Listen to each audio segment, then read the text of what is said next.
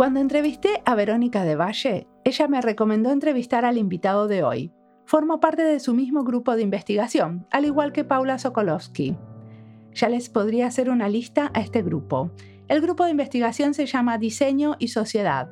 Transformaciones de los diseños en los últimos 30 años en Argentina es uno de sus proyectos de UBACIT con sede en el Instituto de Arte Americano, FADU, UBA, de la Universidad de Buenos Aires. Ignacio Rabasoli es un sociólogo y diseñador gráfico argentino. Está investigando el activismo gráfico en movimientos feministas contemporáneos. Hablamos en esta entrevista de gráfica líquida, de cómo circulan las piezas gráficas entre el espacio público y la web, de que estas piezas cuestionan el canon del diseño clásico, donde la autoría es fundamental. Son piezas hechas para el uso común, publicadas de manera anónima. Creo que podemos aprender mucho de cómo se hace diseño en el ámbito del activismo, aprender sobre maneras de hacer más comunales y creativas, de cómo el diseño viaja y se transforma durante el viaje de la instantaneidad de hacer diseño hoy con propósito, de activar y activarnos a través del diseño. Mi nombre es Mariana Salgado, esto es Diseño y Diáspora.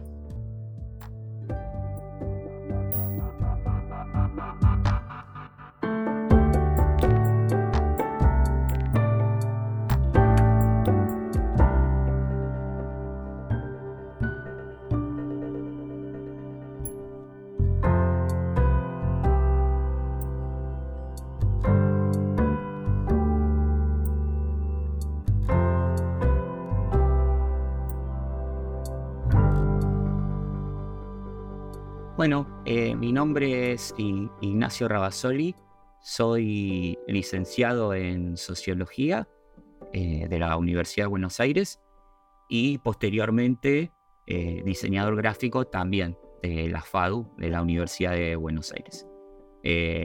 hice una especialización en diseño comunicacional, estoy por defender mi tesis de maestría también en diseño comunicacional y estoy en una etapa intermedia, podríamos decir, barra avanzada de, mi doctorado en diseño, todo en eh, la FADU UBA.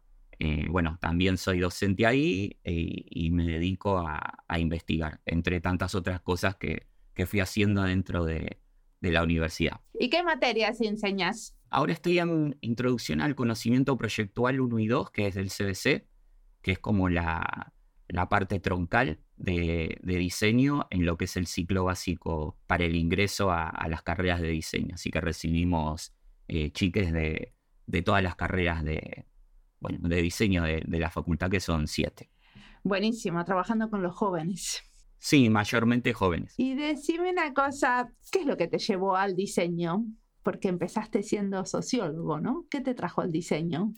Bueno, hay una cuestión más de, del pasado que cuando yo termino el secundario, a los 18 años, me meto a estudiar una, una carrera de ciencias blandas, una ciencias sociales, porque creía que tenía muchas de las cosas que me podían llegar a interesar, pero también me eh, siempre dije que la que valía era la segunda carrera, porque a los 18 generalmente estás muy muy verde, hay muchas cosas que todavía no, no tenés muy, muy en claro y creo que no me equivoqué.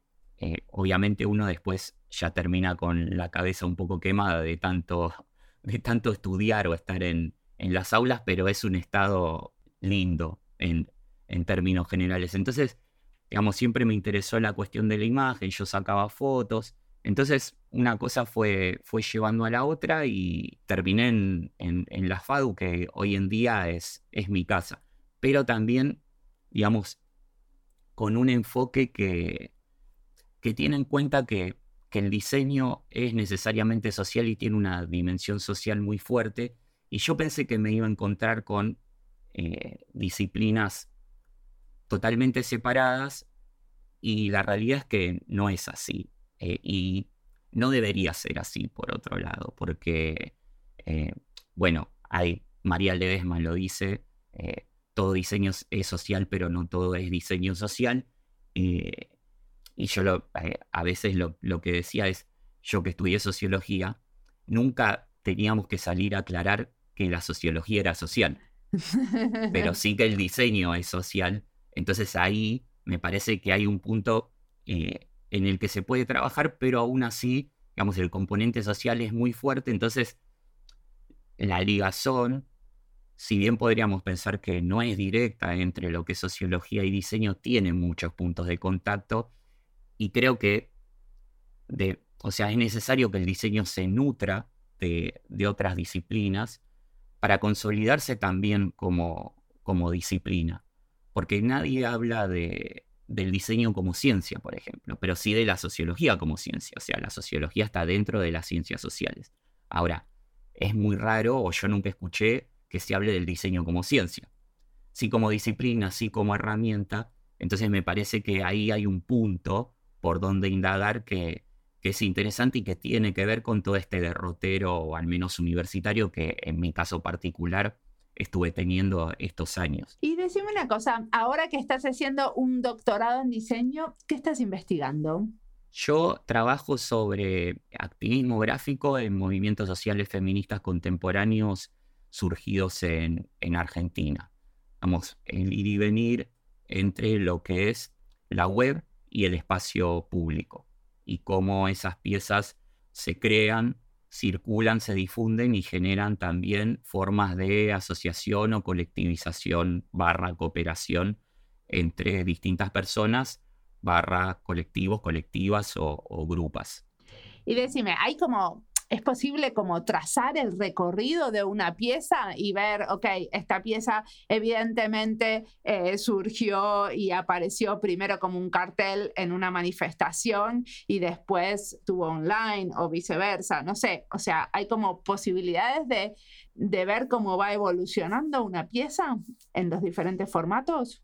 Es, es difícil y creo que en general cuando uno, digamos, analiza un corpus ¿no? Y no una pieza en particular, porque lo interesante es todo un grupo de, piezas, una, una gran cantidad de piezas, miles y miles de piezas funcionando y traccionando o activando también una reivindicación social. Entonces, es muy difícil de rastrear. De hecho, yo ahora estoy trabajando con, con el término gráfica líquida, que ya, digamos, fue trabajado anteriormente también por María Ledesma e incluso desde, desde la arquitectura, aunque digamos con, con ciertas particularidades en mi caso, y que hablan precisamente de eso, de que las piezas hoy en día, entre en ese ir y venir, entre lo que es la web y el espacio público, o el bit y el soporte corpóreo, es muy difícil de rastrear su origen porque si surgen en redes, hay una cuestión que es la de la autoría la autoría se licúa en muchos casos, porque quien crea la pieza no la firma. Entonces, salvo que tenga un sello gráfico, de que vos lo reconozcas porque tiene una particularidad gráfica de alguien que trabaja en diseño y es reconocible a través de eso, pero que solamente se reduce a alguien que, digamos, tiene conocimiento experto en diseño. Si no, tampoco podés rastrear la, autoría. Entonces, menos, menos rastrear el soporte o el formato original, digamos, de dónde fue la primera vez que apareció. Eh, en realidad de lo que se trata es de ver cómo esas piezas van migrando y se vuelven multiformato, multisoporte y que también sirven de insumo para la creación de otras personas, que no necesariamente son diseñadoras expertas en términos de Ezio Mancini, que es el que, que trabaja eh, esos temas. Sí, cuando hay un movimiento social como yo, yo estuve leyendo el artículo que escribiste sobre la gráfica que se usó durante la campaña Será Ley o Es Ley, la campaña por, el, por la interrupción voluntaria del embarazo. Entonces, en, en ahí, por ejemplo, vos lo, lo que contás es que hay como muchos diseñadores profesionales ofreciendo material y a la vez hay hay mucho diseño hecho por todo el mundo eh, en, forma de collage y otras piezas que también aparecen y se comparten. Sí, porque al menos desde la posición personal y teórica también, todas las personas tienen la capacidad de, diseñar. No todas diseñan de manera profesional o experta. Son dos cosas distintas, pero la, la capacidad de diseñar está y sobre todo también digamos, por los usos que se le dan a las, a las herramientas de diseño, digamos, más virtuales y a las redes sociales también, que cada vez están más al alcance de la mano de muchas personas, cuando incluso las redes ofrecen herramientas de publicidad o de marketing que antes estaban reservadas para un público mucho más reducido. Y hoy en día vos, cualquier persona puede pautar en Instagram una publicidad y puede segmentar, por ejemplo. No tiene que ver directamente con el diseño, pero sí tiene que ver con el diseño también, porque, digamos, el diseño no es solamente crear una pieza, es todo lo que viene antes y todo lo que viene después. Entonces, esta expansión del universo, no solo de la cantidad de piezas, sino de quienes las crean, me parece que está marcando eh, una particularidad en lo que es el diseño eh, feminista, digamos, de estos últimos tiempos, que puede expandirse también a otros movimientos sociales con reivindicaciones eh, distintas, pero con una matriz de construcción similar, que es, digamos, sin o sea, son políticos pero apartidarios.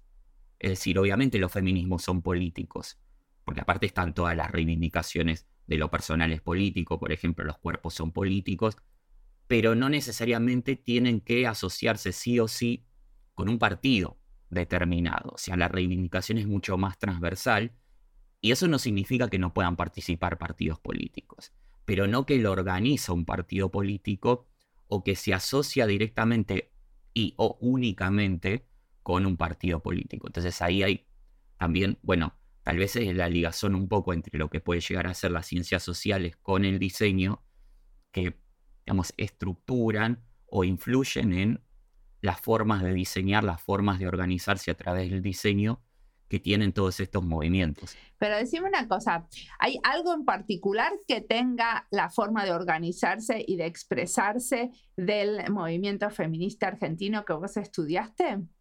O sea, o esto del multiformato, multisoporte, eh, de, la conexión entre los diseñadores más formales y los informales, si querés, es algo que se da también en otros tipos de como grupos de gráficas. A ver, yo lo que creo es que lo que tiene la, o sea, la potencialidad que tiene la gráfica eh, feminista últimamente es que están empezando a surgir también digamos, distintas formas de, agrupación o grupas adentro de la, de la, facultad, pero no solamente adentro. Surge un grupo que se llama, o una grupa que se llama Hay Futura, que es solamente de diseñadoras feministas. Eh, después hay. Sí, las entrevisté también. Claro, bueno, eso tal vez es, es una particularidad porque se organizan alrededor del diseño, no necesariamente desde la gráfica exclusivamente, pero es una cuestión súper interesante y, súper potente, porque también podemos pensar en un, si se quiere, en un diseño sororo, que puede ser particular. Y después sí tenemos toda la cuestión de que los usos de las redes, a mí me gusta, eh, estábamos trabajando el tema de que de los usos que le da la gente a, digamos, a los recursos virtuales y no los recursos virtuales o las TIC eh, o las redes per se. Digamos, lo que es interesante es ver cómo se le dice agentes sociales de, relevancia, usan esas redes o usan esos recursos y no pensar que vienen dados y ya. Digamos, hay usos novedosos, hay usos contrahegemónicos, hay usos alternativos que no están previstos por las grandes empresas, los grandes multimedios, y eso es lo, lo interesante, no pensar que las personas usan las redes, por ejemplo, tal cual como lo piensa la gran empresa, digamos, Instagram o Facebook o Meta o Twitter. Y a ver, ¿me das un ejemplo? ¿Cuál sería un uso contrahegemónico de estas redes? Y por ejemplo, se me viene a la cabeza el caso de Línea Peluda, que es también como una forma de, agrupación a través de la gráfica que surge en Instagram. Digamos, gran parte de su trabajo es en, en redes o, bueno, sí siguen en actividad, no tanto como antes, y eso les sirve para nuclearse, organizarse y pasar a la acción en el espacio público, una acción reivindicativa, que eso se supone que no está previsto dentro de, las redes, que sea un canal para activar socialmente, para replantear el statu quo. Eh, entonces, eh, digamos, es como un canal de organización también a través de, la gráfica. Después hay un montón de cuestiones que son, o lo que yo le digo, los caminos insospechados de la gráfica, que uno nunca sabe dónde va a terminar eh, una pieza, y que las cuestiones de, autoría, eh, incluso desde un punto de vista legal, se van como moviendo eh, también y pasan a, otro universo que no es ilegal tampoco, porque quien crea tampoco lo está tomando como que alguien le está robando su diseño porque lo está usando para otra cosa. Eh, entonces empiezan también a aparecer esas cositas que son que son súper interesantes y hasta incluso cuestionan, digamos, el canon del diseño clásico sobre, sobre la autoría y la propiedad, que en el campo comercial, digamos, es un delito. Y, quienes diseñan lo, lo, ven como un delito. No, vos no te puedes apropiar de un diseño mío para trabajarlo comercialmente. Entonces, a mí no me quedó todavía en claro lo de la línea peluda.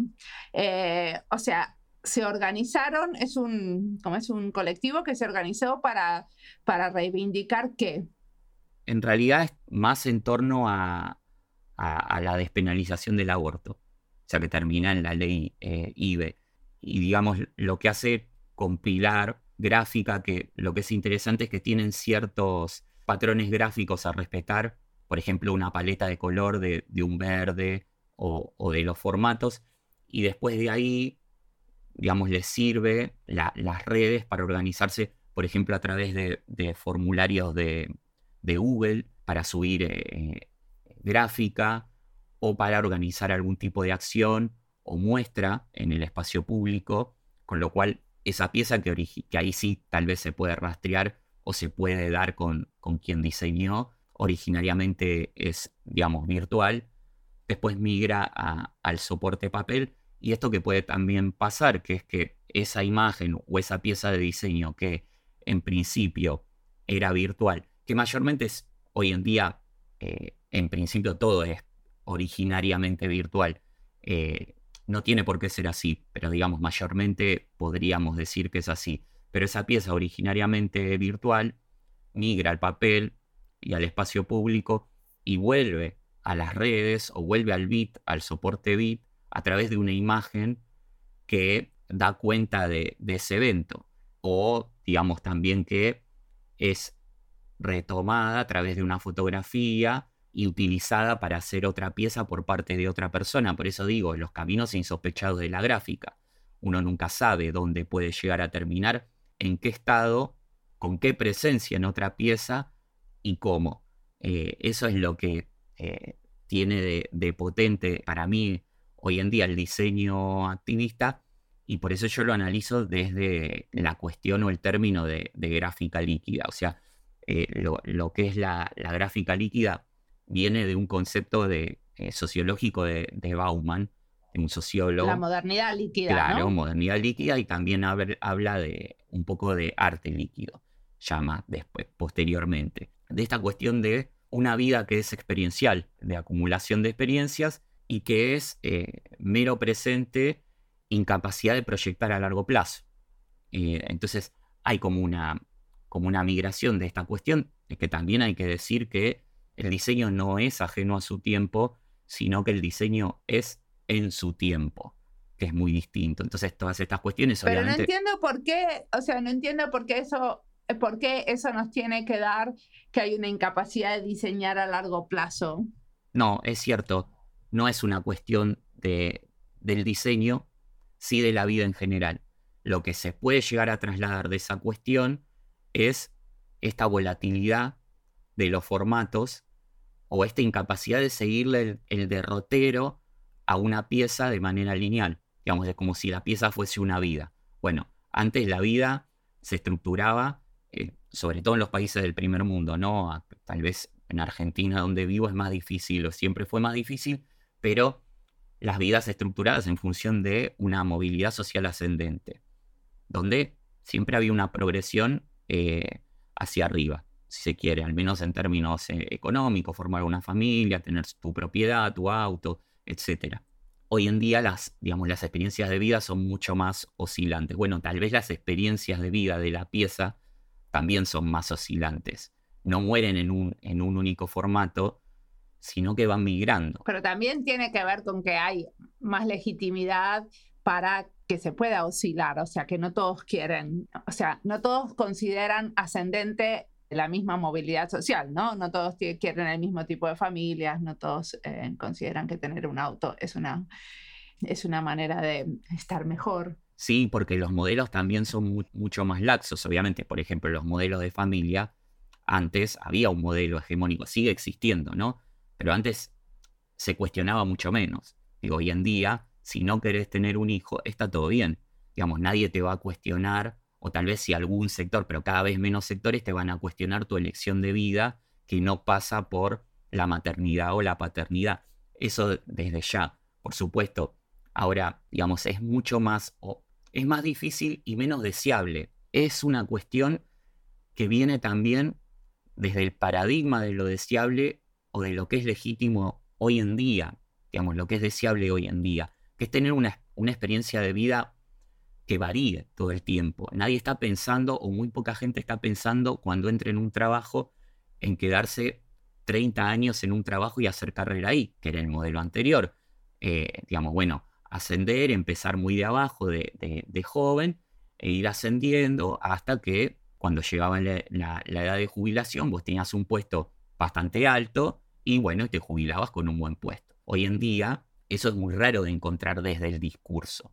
Entonces, digo, tal vez eso lo podemos traspolar a las piezas gráficas que tienen cada vez más sus existencias oscilantes, digamos, marcadas por el presente y que no se sabe muy bien hacia dónde van a ir e incluso a dónde, va, es que nunca van a terminar, pero hacia dónde van a ir en términos de la reivindicación que están sosteniendo, porque también lo que, lo que está pasando es que hay piezas que se toman como insumo de creación de otras piezas que son para otros movimientos. Entonces incluso su objetivo comunicacional o aquello que estaban reivindicando también puede mutar. O sea, empieza como una, como una pieza que reivindica los feminismos, pero tal vez una parte es utilizada para otro movimiento, que no tiene directamente que ver. Entonces es interesante también desde ahí.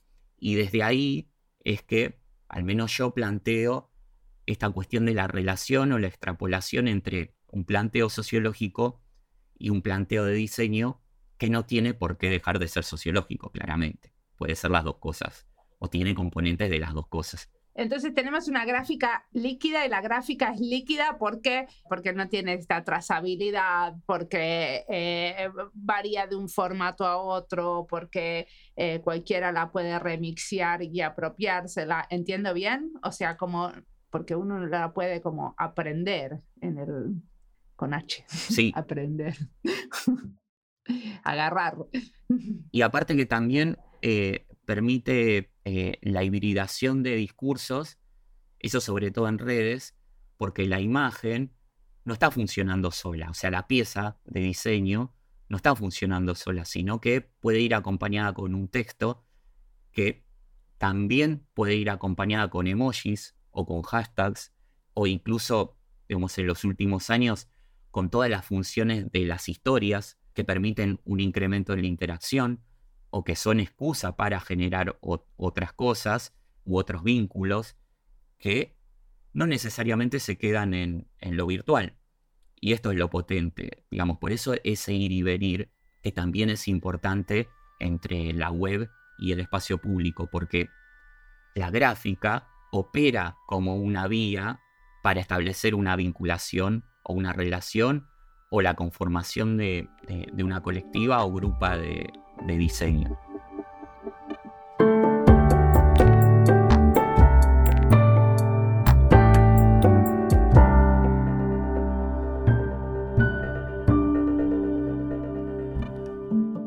entrevista es parte de las listas Diseño Gráfico, Activismo y Diseño, Investigación en Diseño, Argentina y Diseño. Las listas las encuentran en Spotify, YouTube y nuestra página web. Miren, ya llevo 84 entrevistas con diseñadores argentines y podría pensar en dejar de entrevistar a mis compatriotas, ¿no? Pero lo que pasa es que una persona me habla de alguien más, me cuenta sobre su trabajo, me pica la curiosidad, me emociono y de repente quiero conocer a esa otra persona. La verdad, rara vez un argentino me recomienda hablar con una paraguaya o una colombiana me tira el dato de un chileno. Y bueno, Está bien que nos conozcamos entre nosotros, geográficamente hablando, pero me encantaría romper con ese esquema donde cada país se queda en su propia burbuja. Este desafío de hacer un podcast que cubre todo tipo de diseños y varios países, con un enfoque claro en el diseño que realmente aporta al cambio social, haciendo del mundo un lugar más justo, accesible y ecológico, tiene algunas complicaciones. Una de las complicaciones es que hay financiamiento para promover el diseño argentino o colombiano o paraguayo, pero no mucho para impulsar el diseño hispano y luso-hablante en conjunto. Así que si tienen ideas o saben de financiamientos para proyectos sin fronteras, multilingües, activistas y transdisciplinarios, por favor cuéntenme. Estoy buscando ideas para hacer este podcast de una forma más sostenible. Justamente para explorar formas colaborativas de financiar este podcast, lanzamos una convocatoria para co-crear series. Escribí un artículo de blog al respecto. Lo encuentran en la página web de Diseño y Diáspora. Si quieren investigar usando el podcast, es una oportunidad de colaborar y conocernos. Este podcast tiene un componente activista importante porque no le da el micrófono a los diseñadores que solo trabajan para las megas corporaciones, a los que sueñan con exponer su silla en Milán o los que ni siquiera se cuestionan éticamente su trabajo. Nosotros seguimos entrevistando a investigadores y trabajadores en diseño que tienen perspectivas distintas y quieren explorar nuevas formas de entender el diseño. Y ahora, sin más preámbulos, sigamos escuchando a Ignacio, que tiene un montón de cosas interesantes para compartir.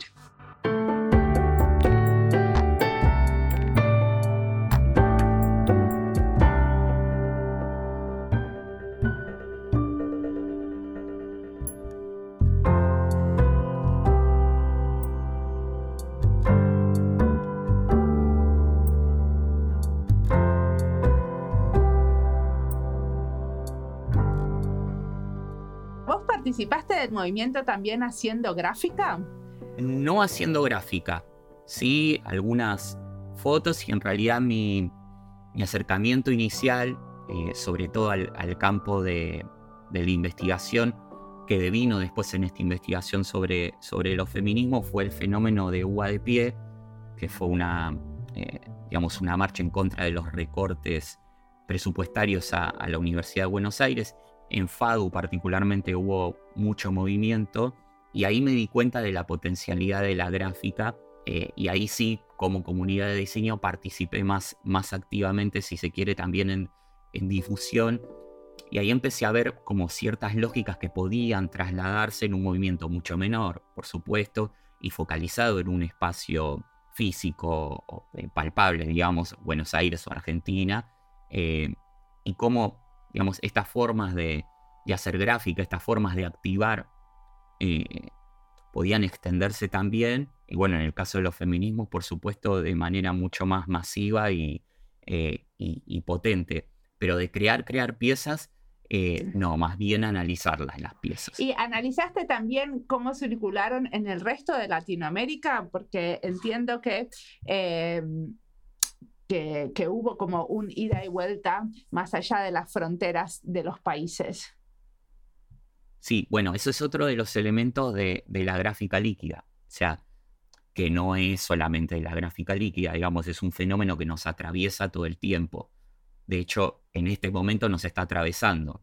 pensar en que dos personas en diferentes países estuviesen generando algún tipo de contenido eh, de manera digamos, sin necesidad de la intervención de tecnologías súper caras o, saberes muy, muy expertos, también forma parte de, este fenómeno de la anulación de las fronteras de los estados-nación, mínimamente para la comunicación.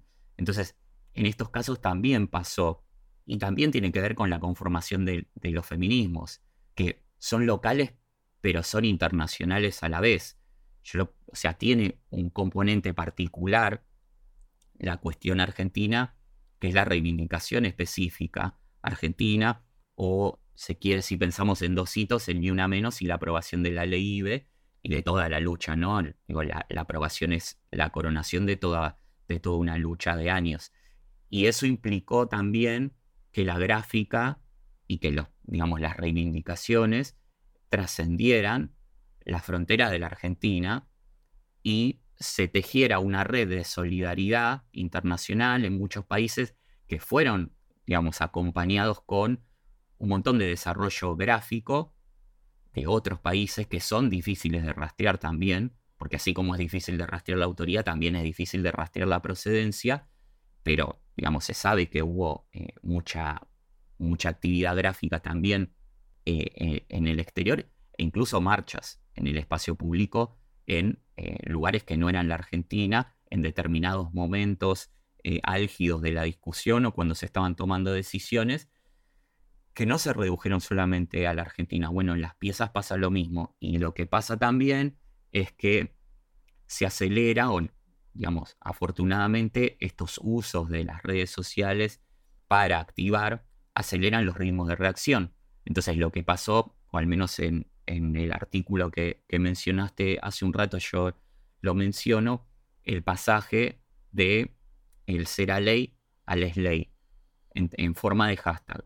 Me refiero a antes de eh, la última sesión que aprueba la ley, la reivindicación y la generación de gráfica se estructuraba alrededor de una expresión de deseo, que era será ley.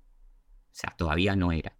Y ni bien se, se aprueba la ley, ese será ley se transforma en es ley, pero de manera casi automática. Entonces vos no tenés que esperar no sé, X cantidad de días para que la gráfica surja, sino que surge en el momento.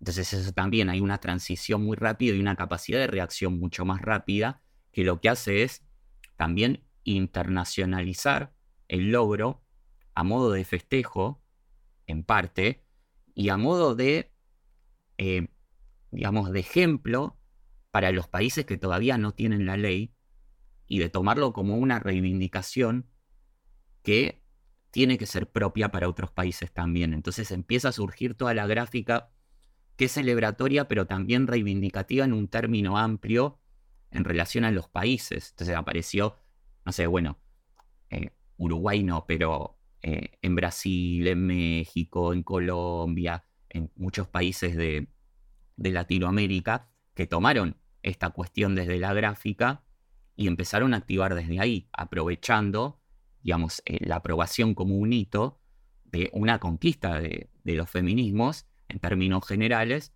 que tienen que retomarse en los propios países. Perfecto. Y decime una cosa, vos fuiste coleccionando material del movimiento y después, ¿cómo se analiza todo eso? ¿Cómo analizaste este corpus? Sí, hay una gran cuestión ahí y es en términos de la construcción y más que nada la construcción del corpus, que el diseño lo que tiene es que también tiene un carácter híbrido muy fuerte, cada vez más híbrido, y que hay una cosa sin resolver todavía, e incluso una falsa dicotomía para mí, de lo que es arte y lo que es diseño. Entonces, siendo que el campo del diseño es muy amplio, cada vez más amplio y todavía muy difícil de recortar, hay una dificultad ahí. Decir, bueno, ¿qué es lo que yo considero diseño o qué es lo que yo considero una pieza activista y qué dejo por fuera? Entonces, del vamos sí que es una dificultad. Al margen de eso, gran parte de la, de la conformación del corpus viene dada por el rastreo a través de hashtags. Eso es una gran herramienta de búsqueda hoy en día y en los últimos años que te estructura y te agrupa piezas. Son tantas también que obviamente uno no, es un, rastreo exhaustivo, claramente. Pero sí que se, hay cantidad de gráfica para, para analizar. Después, tomar qué redes sociales voy a, voy a considerar para el análisis. Hoy en día, mayormente, el centro de, la actividad gráfica está, en Instagram. Pero, de acuerdo al recorte temporal que vos hagas, puedes ir para atrás y también hubo mucha actividad en, en Facebook y también en Twitter. Entonces, bueno, ahí también hay otro, otro recorte.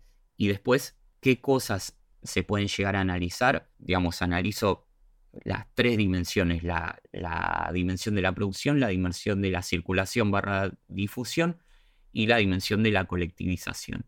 Eh, por ejemplo, la autoría, como es que, que, ya lo mencionamos un poco, como esta cuestión de la autoría se, eh, se disuelve en, la circulación, pero que se disuelve en un buen sentido porque va en contra del postulado gráfico de diseño eh, sobre la, la posesión de, la obra o la propiedad de, la obra, que no está mal visto en, estos casos, o también la potencialidad para generar estas, eh, estas agrupaciones, estas, estas grupas colectivas de, diseño directamente relacionadas con el diseño o, indirectamente ligadas, pero con, con, cierta presencia. Entonces, hay varias cuestiones eh, eh, ahí incluso, bueno, esta capacidad de, mutar rápidamente de, soporte o la apropiación de piezas, que son cosas que también se dieron, de piezas de grandes medios que son retomadas por la gente para utilizarlas como reivindicación específicamente, eh, hablando de, la gráfica, que es un fenómeno que, también se, se, da y que también se, se resignifica en términos gráficos. Entonces un poco va va por ahí el, el planteo. A ver, ¿me contás un ejemplo? Porque me cuesta imaginarnos. Usted sería una, una, pieza de un gran medio que fue retomada por la gente. Eh, yo tomo el caso de la contratapa del New York Times Internacional del 2018, que saca Amnistía Internacional, que tiene una percha, es toda una portada, eh, una contraportada verde, obviamente a favor de, del, de la aprobación de la ley que en, ese momento no se aprobó, hubo que esperar eh, unos años más, y eso fue retomado también, fue resignificado desde la gráfica con piezas que podían tener una estructuración similar, pero no eran la misma, o de impresión de esa pieza para llevarla a, las marchas, que también hubo casos de, de eso, y hasta incluso hubo casos de reapropiaciones para la reivindicación contraria sea una portada celeste, es decir, con los movimientos eh, en contra de, la legalización del aborto, que también utilizaron esa pieza, pero para su propio, para su propio interés y para una reivindicación inversa. Entonces, en vez de ser verde, el, fondo era celeste. Bueno, hubo una serie de, de reapropiaciones interesantes que no se quedaron solamente en la reivindicación original, sino que fueron tomadas por su contrario. Ok, o sea que también de alguna manera hiciste un análisis del el movimiento pro vida, que era el movimiento como contrario a la ley IBE, ¿no? La aprobación de la ley de aborto.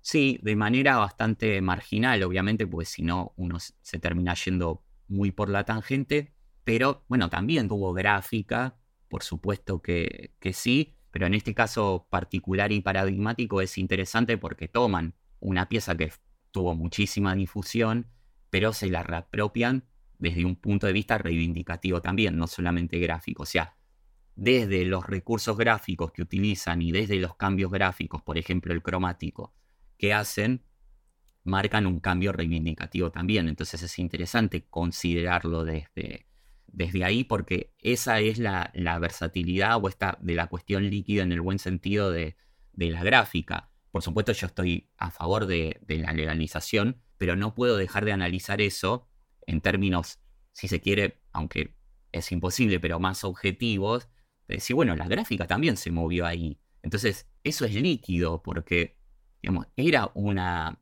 una pieza marcadamente reivindicativa en términos de los feminismos eh, y de la legalización, y es retomada sin ningún problema por su contrario. Entonces, bueno, me parece un, buen ejemplo también de lo líquido que, que puede llegar a ser lo, gráfico en este momento. Perfecto.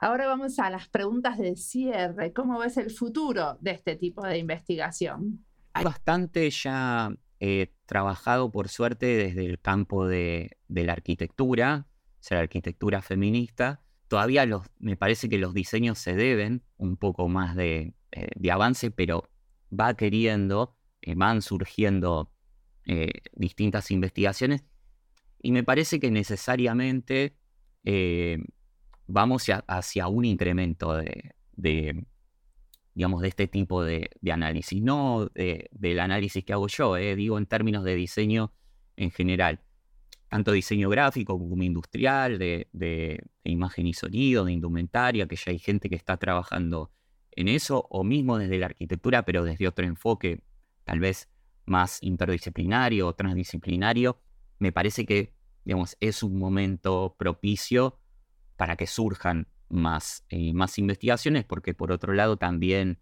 digamos, hay un, interés por generar ese, ese tipo, no solamente de, la gente, sino hasta incluso de ciertas instituciones que le dan más cabida a, eso. Entonces me parece que, ojalá, tal vez es una expresión de deseo, que se pueda eh, investigar más sobre, sobre estos temas. Muy bien. ¿Y qué te está inspirando a vos? ¿Qué, nos recomendás leer, escuchar, mirar sobre estos temas? Em, a, mí, en términos de, recomendar de, estos temas, tal vez más indirectamente, a mí me sirvió mucho em, el enfoque que tiene María Ledesma sobre diseño social, que, bueno, es una referencia acá en, Argentina, en el diseño digamos, sobre todo sus, sus últimos libros que trabajan más específicamente eh, sobre eso y que si bien tienen que ver con, con, los feminismos, digamos, se pueden también trasladar a un montón de, otros universos que son interesantes para pensar el, diseño en, términos más eh, integrales. Pero es un buen enfoque, un buen lugar desde donde mirar, digamos, eh, este tipo de, de planteos que lamentablemente no están tan trabajados por esta cuestión de que precisamente se pierde el componente social de, del diseño y hay que salir a, generar y si se quiere a militar esta cuestión de, del diseño social. Me parece un buen, un buen punto desde donde mirar. Y aparte que es un, eh, bueno, María Ledesma es una persona súper, súper valorable eh, en, el medio, al menos en Argentina también en, Latinoamérica. Eso desde el punto de vista teórico, si se quiere. Después me parece que está bueno empezar a, mirar qué se está haciendo desde, desde el diseño. Bueno, este, hay Futura, tiene un montón de cosas eh, súper destacables que también han, hecho incluso eh, muestras en, distintas instituciones de, de renombre. Eh, más allá de eso, digamos, tienen ese, ese ir y venir entre, entre redes y espacio público que es súper interesante. Eh, bueno, Línea Peluda también tiene un planteo que, que digamos, fue, fue interesante en su momento y todavía lo, lo, mantienen un poco más de manera intermitente. Se me viene a la cabeza también la, el accionar de Cooperativa de Diseño, que es un grupo de diseñadoras de, de Argentina también, que laburan con un planteo eh, disruptivo, si se quiere, y mucho más empático y, humano en el vínculo entre ellas y en el vínculo con, con quien diseñan, que me parece que es bueno tener de referencia y, valorar, digo específicamente del diseño y de gente que se junta a activar a través del diseño. Me parece que esos tres casos son son interesantes como para, para ir chusmeando eh, e indagando en estos temas específicos de, de, activar a través del diseño. Buenísimo, te agradezco mucho la entrevista. No, bueno, muchas gracias a, a vos y, y espero que, que, estas miradas bueno, vayan, vayan ganando espacio y que nos sirvan para seguir pensando y madurando en términos de diseño como disciplina, porque seguramente una disciplina que se piensa más a sí misma es una disciplina mejor.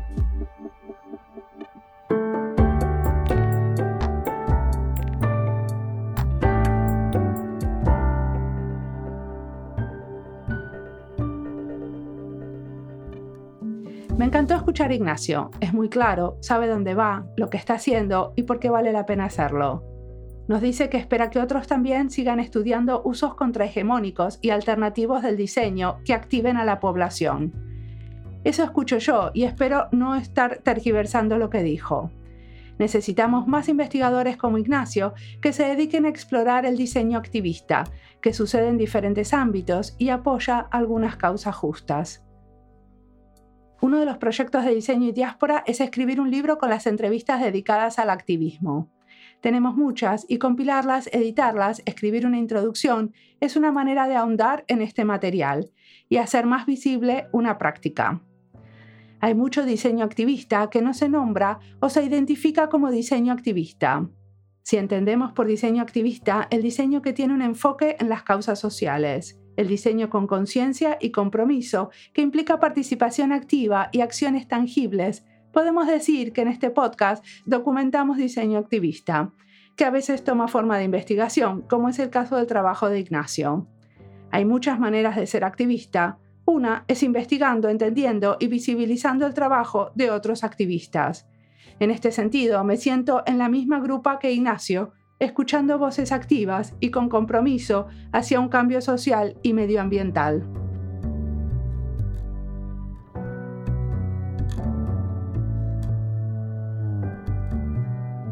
Como siempre, la música del podcast es de Antonio Zimmerman, el diseño de sonido es de Andy Fechi. Este podcast está publicado con licencia creativa común con atribuciones. Esto fue Diseño y Diáspora. Pueden seguirnos en nuestras redes sociales en YouTube, Instagram, LinkedIn y Twitter o visitar nuestra página web diseñoydiaspora.org. No olviden recomendarnos y recomendar nuestros libros. Nos escuchamos en la próxima.